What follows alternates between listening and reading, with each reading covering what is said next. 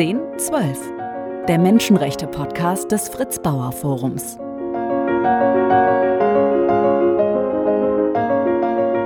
Heute mit einem Gesprächspartner, der anderen ermöglicht, den Staat zu fragen. Er ist Journalist und Aktivist und holt manchmal Menschen aus dem Gefängnis ganz ohne Bolzenschneider und Metallsäge. Herzlich willkommen, Arne Semsrott.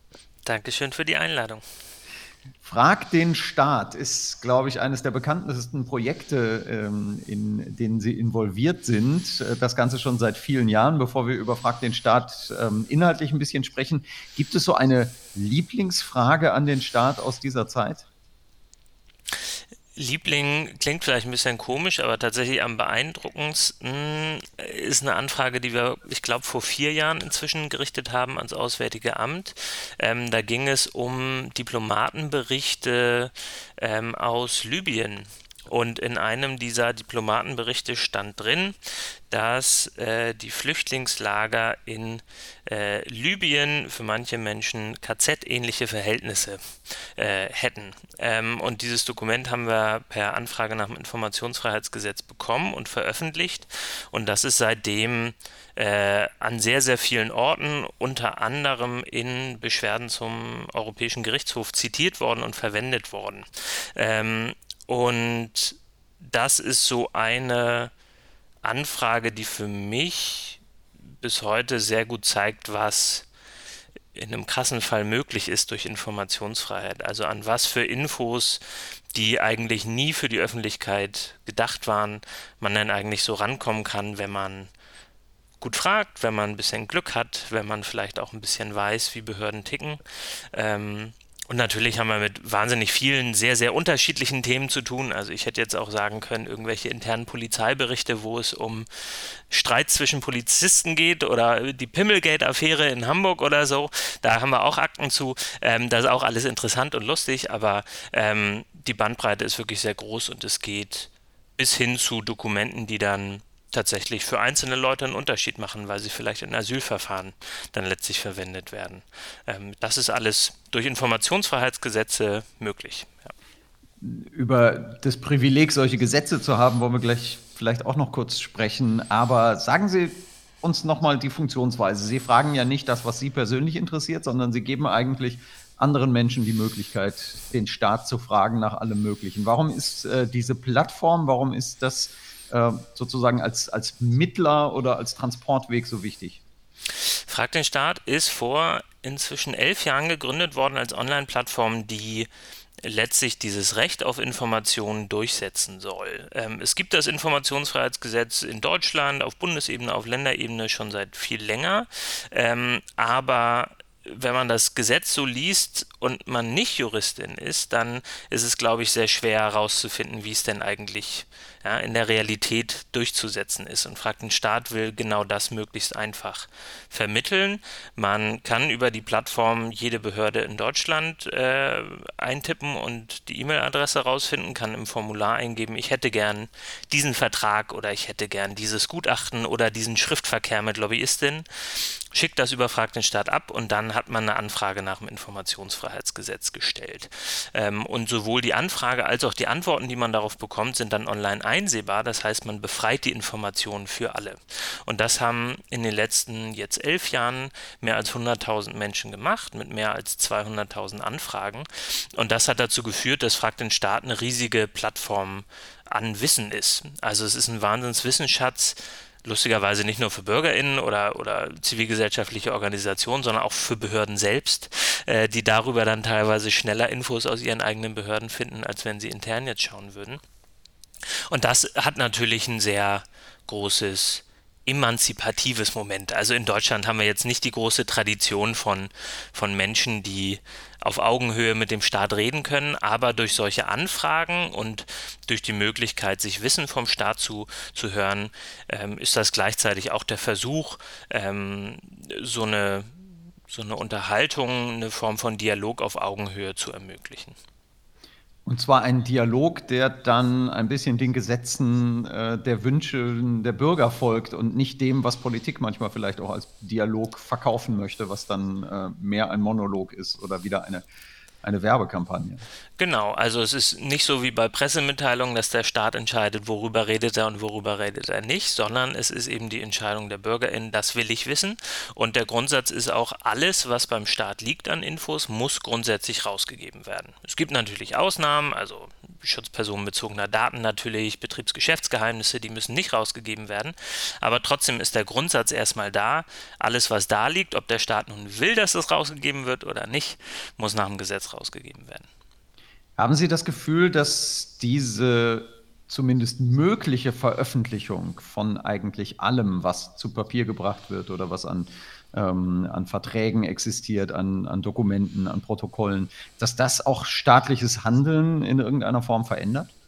Das ist sogar mit angelegt in diesen Gesetzen. Das ist sogar gewünscht. Ähm, und zwar in Hinblick auf Korruption. Also äh, Informationsfreiheitsgesetze sollen ein Mittel der Korruptionsprävention sein. Und dahinter liegt dann zum Beispiel der Gedanke, wenn vorher klar ist, dieser Vertrag muss auf Anfrage rausgegeben werden, dann schreiben wir da lieber nicht rein das XYZ.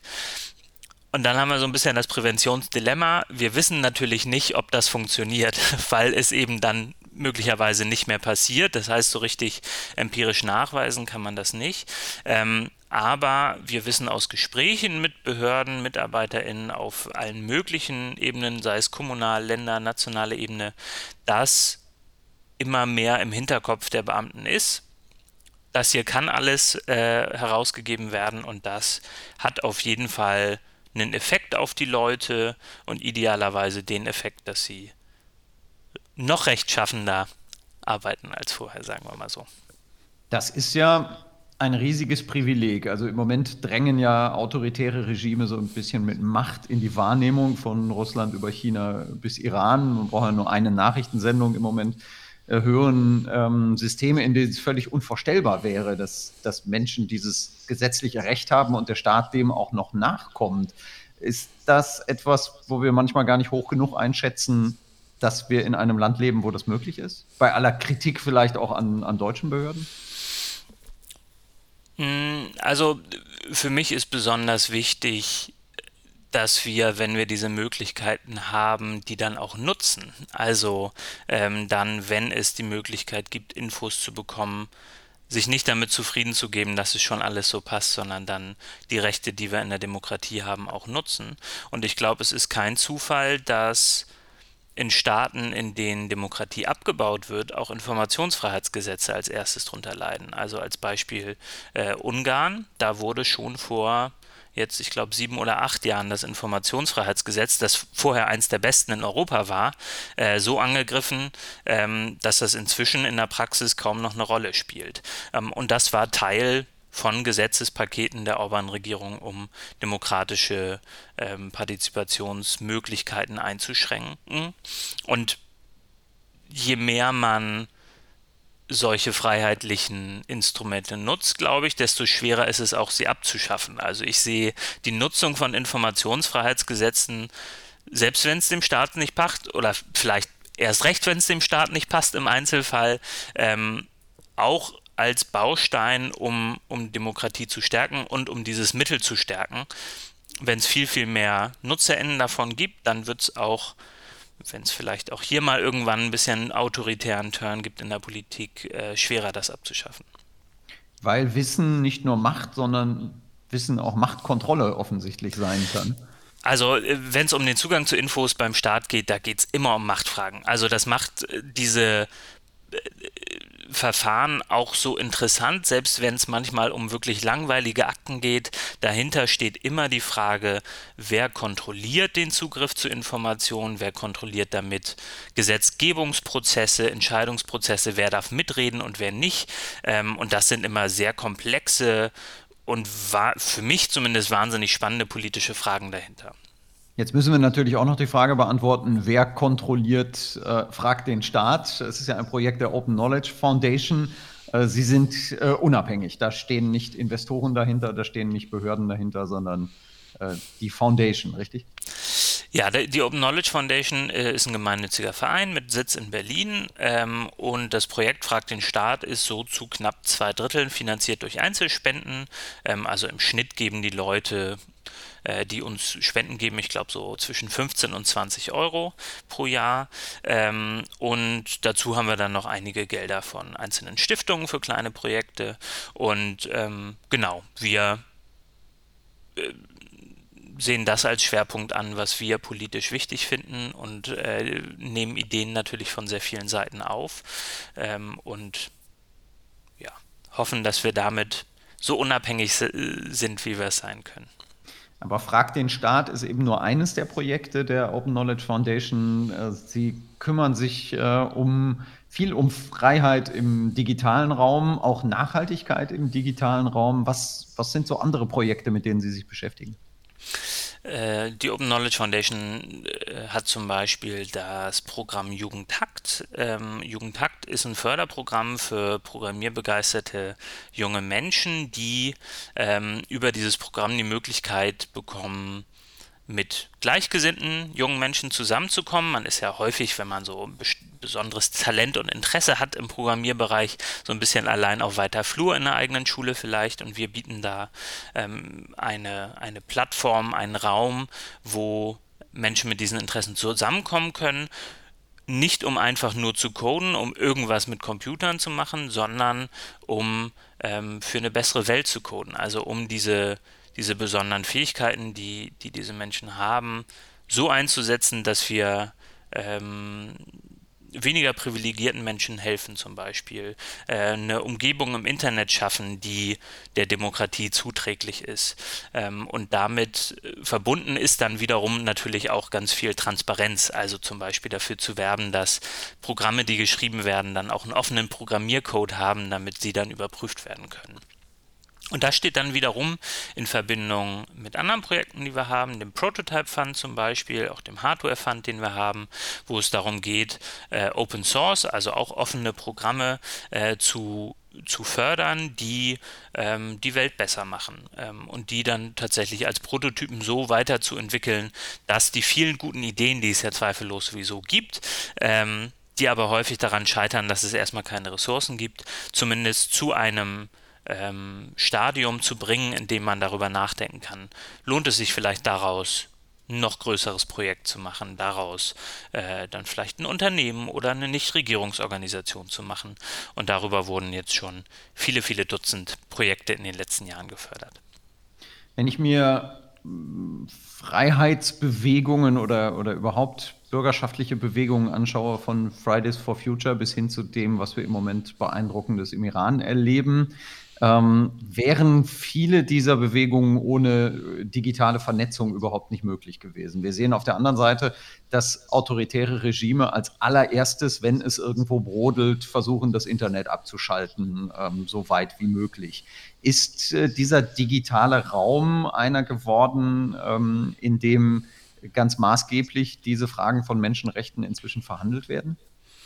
Auf jeden Fall. Das ist nicht mehr wegzudenken und es geht natürlich in beide Richtungen. Also ich glaube auch, der Angriff auf die Demokratie in den USA ist kaum äh, zu denken ohne die Vernetzung der Rechten ähm, über digitale Plattformen. Und Donald Trump wäre wahrscheinlich ohne Internet so in dieser Form äh, auch nicht äh, erfolgreich gewesen. Das heißt, wir haben auf jeden Fall einen Raum, in dem die wichtigsten Fragen dieser Zeit verhandelt werden und wo eine Vernetzung stattfindet, wie sie früher eben nicht möglich war. Und es gab ja gerade so zu Zeiten des arabischen Frühlings so diesen, diesen großen Demokratiemoment ähm, und wo ähm, viel darüber gesprochen wurde, dass, dass die Internetfreiheitsbewegungen äh, mehr Freiheit insgesamt bringen werden. Und ich glaube, das Element stimmt auf jeden Fall. Aber es ist inzwischen halt nicht mehr nur die eine Richtung, in die es geht. Und deswegen glaube ich, ähm, ist so ein Kampf um, um freies Internet, den wir gegen verschiedene, also gegen staatliche Eingriffe, aber auch gegen Eingriffe von, von Unternehmen führen. Ähm, ein ganz zentrales Moment in der Frage, wie demokratisch unsere Gesellschaften sein werden. Das treibt mich an. Wenn man mit Ihnen spricht, ähm, muss man sich ja sehr entscheiden, über welche Projekte spricht man überhaupt, weil es so viele gibt. Sie sind auch im Vorstand von Lobby Control, darüber könnte man sicherlich auch noch viel sprechen, aber mich würde jetzt mal ein bisschen die Person Arne Semsrott interessieren. Sie kommen aus Hamburg, ähm, haben schon zu Schulzeiten eine, glaube ich, ausgezeichnete, tatsächlich im Wortsinn ausgezeichnete Schülerzeitung äh, aufgemacht. Da liegen also dann äh, die journalistischen Wurzeln, wie bei so vielen äh, Journalistinnen und Journalisten. Ähm, was ist das, was Sie antreibt, immer wieder Projekte anzugehen? Wir sprechen gleich noch über ein ähm, relativ weit beachtetes im Moment. Es gibt äh, einen, einen Bericht über Sie, da nennt man Sie ein Weltverbesserer mit Biss. Ist, glaube ich, schon äh, ein paar Jahre her. Das der ist älter, der Artikel. Äh, Titel bekommen. Ich habe das Gefühl, der Biss ist nicht weniger geworden. Aber was, was ist die Motivation, ähm, immer wieder solche Projekte anzugehen und äh, nicht vielleicht in der ruhigen äh, journalistischen Anstellung irgendeines Verlages zu bleiben? Also ich glaube, mein, mein politisches Grundgefühl ist tatsächlich Verzweiflung. also ähm, ich fühle mich regelmäßig eigentlich machtlos und ohnmächtig, wenn ich Nachrichten schaue und egal zu welchem Thema eigentlich. Ähm, und dann versuche ich mit dieser Ohnmacht umzugehen und das Beste ist es zumindest für mich da ins Tun zu kommen. Ähm, ich hatte, ich glaube auch durch die Schülerzeitung das Glück, sehr früh äh, so eine Selbstwirksamkeitserfahrung zu machen. Also mitzubekommen, ja, wenn ich wenn ich irgendwie mir was Kreatives ausdenke und wenn ich mich mit anderen zusammenschließe und wir zusammen versuchen, Missstände anzugehen, dann hat das eine Auswirkung. Also dann führt das nicht automatisch dazu, dass, dass der Missstand weggeht, aber es führt dazu, dass sich Leute dafür interessieren, dass Medien darüber berichten möglicherweise, dass es mehr Leute gibt, die das auch ändern wollen.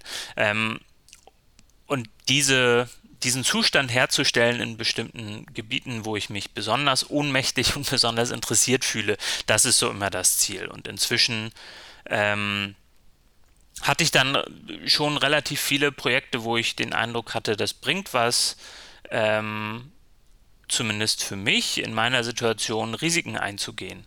Also dann nicht vielleicht komplett auf den Rat von Anwältinnen zu hören und zu sagen, oh, das könnte jetzt aber gefährlich werden, lass das mal lieber, sonst gibt es eine Anzeige oder so, sondern zu schauen, was passiert. Und selbst wenn es eine Anzeige geben könnte, dann vielleicht direkt am Anfang zu schauen, ja, wie können wir das denn nutzen, wenn es die geben sollte.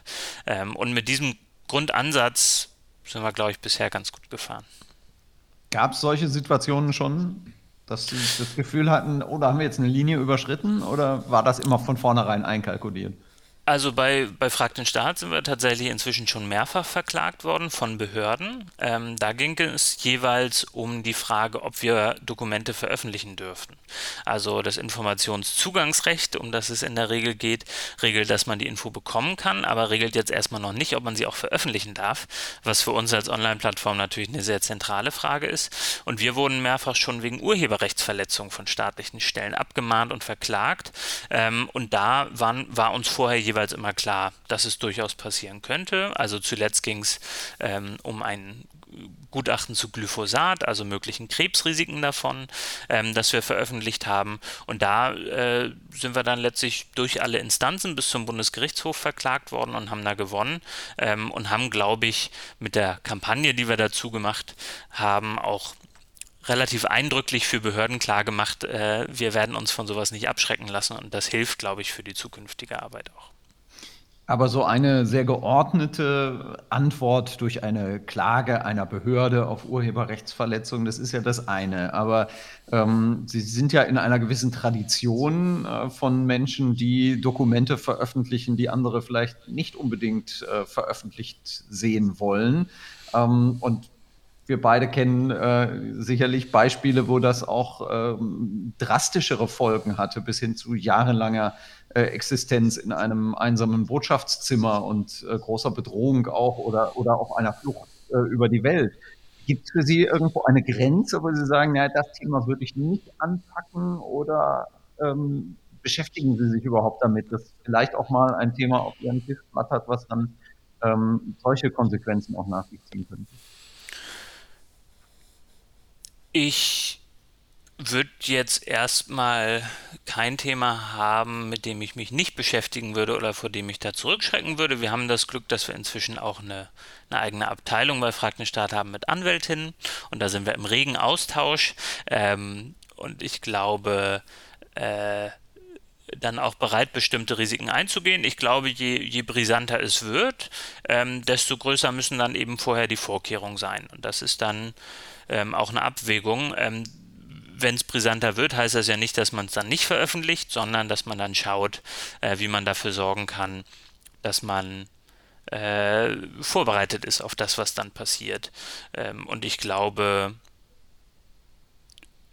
brisanter bedeutet eben auch äh, mehr, mehr Auswirkungen auf den öffentlichen Diskurs und das muss ja nichts Schlechtes sein.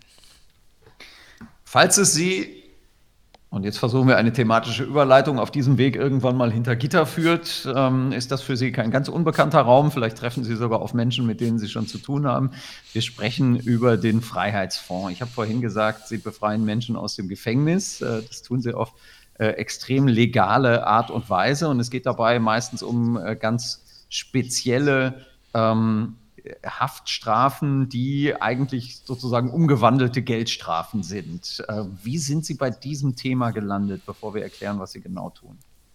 Das ist tatsächlich ähm, auch durch eine Recherche bei Frag den Staat entstanden. Ähm, wir haben uns mit dem Justizsystem beschäftigt und dann ähm, mit der Frage, wer denn eigentlich bestraft wird und haben gesehen, so über Statistiken, das sind vor allem äh, arme Menschen, äh, die, die hinter Gittern landen, häufig für Vergehen, die eigentlich überhaupt gar nicht äh, in der Haftstrafe enden sollten und haben versucht, äh, über Informationsfreiheitsanfragen von den Ländern, vom Bund, mehr Dokumente und Informationen dazu zu bekommen. Und das war wahnsinnig schwierig, weil in diesem Justizbereich und vor allem im Justizvollzugsbereich viele Daten gar nicht vorliegen, nicht in der Form vorliegen, dass sie rausgegeben werden können, sodass es wahnsinnig schwierig ist, überhaupt einen geordneten Blick darauf zu kriegen, wer sitzt gerade warum, wo hinter Gittern.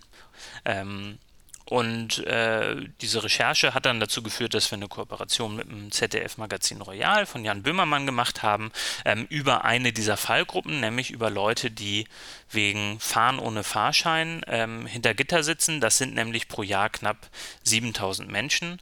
Ähm, und die Recherche war schon sehr eindrücklich, ähm, dass also Leute wegen ja, zwei, dreimal ohne Ticket fahren, im Schaden von 10 Euro, dann letztlich zwei Monate, drei Monate hinter, hinter Gittern kommen, weil sie sich die Tickets nicht leisten konnten, dann das Bußgeld danach nicht, dann äh, die Strafe, die sie dafür bekommen haben. Und da haben wir uns gedacht, ja, dann, das reicht nicht nur zu recherchieren, da müssen wir jetzt noch mehr ein bisschen dazu tun. Also es geht ganz konkret um äh, die Ersatzfreiheitsstrafen, wenn jemand eigentlich eine Geldstrafe nicht bezahlen kann, wo ja auch viele Juristen sagen, das ist eigentlich so etwas krass anderes, eine Freiheitsstrafe ähm, als eine, eine Geldstrafe, dass es eigentlich diesen Zusammenhang so überhaupt nicht geben dürfte. Sie haben eine Menge Geld eingesammelt mit diesem Freiheitsfonds und haben inzwischen 500 Menschen aus dem Gefängnis freigekauft, vielleicht sogar inzwischen noch ein bisschen mehr. Mhm. Äh, warum die und warum nicht andere? Also wie kommen die einzelnen Fälle zu Ihnen überhaupt? Also die Idee vom, vom Freiheitsfonds ist tatsächlich eine Entkriminalisierung von Fahren ohne Fahrschein. Ähm, diesen Straftatbestand, ähm, der ziemlich krass wirkt, also wenn ich äh, irgendwie auf der Straße falsch parke, dann ist das eine Ordnungswidrigkeit. Wenn ich aber ohne Ticket fahre, dann ist das tatsächlich eine Straftat. Ähm, das ist seit 1935 so, also ursprünglich von den Nazis eingeführt. Ähm, und der Freiheitsfonds ist ein Mittel, um darauf aufmerksam zu machen und für eine Entkriminalisierung zu kämpfen. Und quasi als Mittel dieser öffentlichen Diskussion äh, kaufen wir Menschen frei. Es ist nämlich so, dass die Leute, die ihre Geldstrafe nicht zahlen kommen können, deswegen hinter Gittern kommen, ähm, in dem Moment freikommen, wenn man diese ursprüngliche Geldstrafe zahlt. Das heißt, wir zahlen diese Geldstrafen und befreien damit Menschen. Ähm, und die bekommen ähm, mit über uns, über Gefangenenzeitungen, über Verwandte vielleicht, äh, vielleicht haben sie selbst die Jan Böhmermann-Sendung gesehen dazu, ähm, oder, und das ist das Wahrscheinlichste inzwischen, ihnen wird davon gesagt von den Gefängnissen. Weil, anders als wir ursprünglich gedacht hätten, äh, dass die Gefängnisse überhaupt nicht stört, dass wir ihr System da untergraben und auch massenhaft untergraben, sondern im Gegenteil, die meisten Gefängnisdirektoren in Deutschland auch sehen, dass dieses System Unsinn ist. Das heißt, wir haben so einige Gefängnisse in, in Deutschland, wo die Leute gerade in Haft kommen und dann das Gefängnis sagt, hey, hier gibt es den Freiheitsfonds, willst du dich nicht freikaufen lassen? Und das ist ja wirklich eine, eine eine verrückte Situation, wo der Staat auf der einen Seite diese Gelder verhängt und die Haft verhängt und auf der anderen Seite sich dann an eine zivilgesellschaftliche Organisation wendet, um dieses Problem wieder, wieder zu beseitigen. Ähm, und ich glaube, diese Grundsituation zeigt schon, wie kaputt dieses System der Ersatzfreiheitsstrafen ist und dass es da gesetzlich eine andere Regelung braucht. Gibt es dafür gesetzliche Bewegung? Sehen Sie da vielleicht auch in der aktuellen Regierungskoalition was? Ja, ähm, zweierlei. Zum einen wird tatsächlich gerade dieses System der Ersatzfreiheitsstrafen angepasst und es gibt einen Reformvorschlag aus dem Justizministerium, der überhaupt nicht weit genug geht. Ähm, der geht nicht dieses Grundsatzsystem an, äh, der sagt aber, wir verkürzen jetzt die Haftstrafen alle um eine Hälfte. Also jemand, der sonst drei Monate reinkommt, äh, wegen dreimal ohne Ticket fahren, kommt jetzt nur noch anderthalb Monate ran. Das, das löst natürlich das Grundproblem nicht. Niemand sollte ins Gefängnis kommen nur dafür.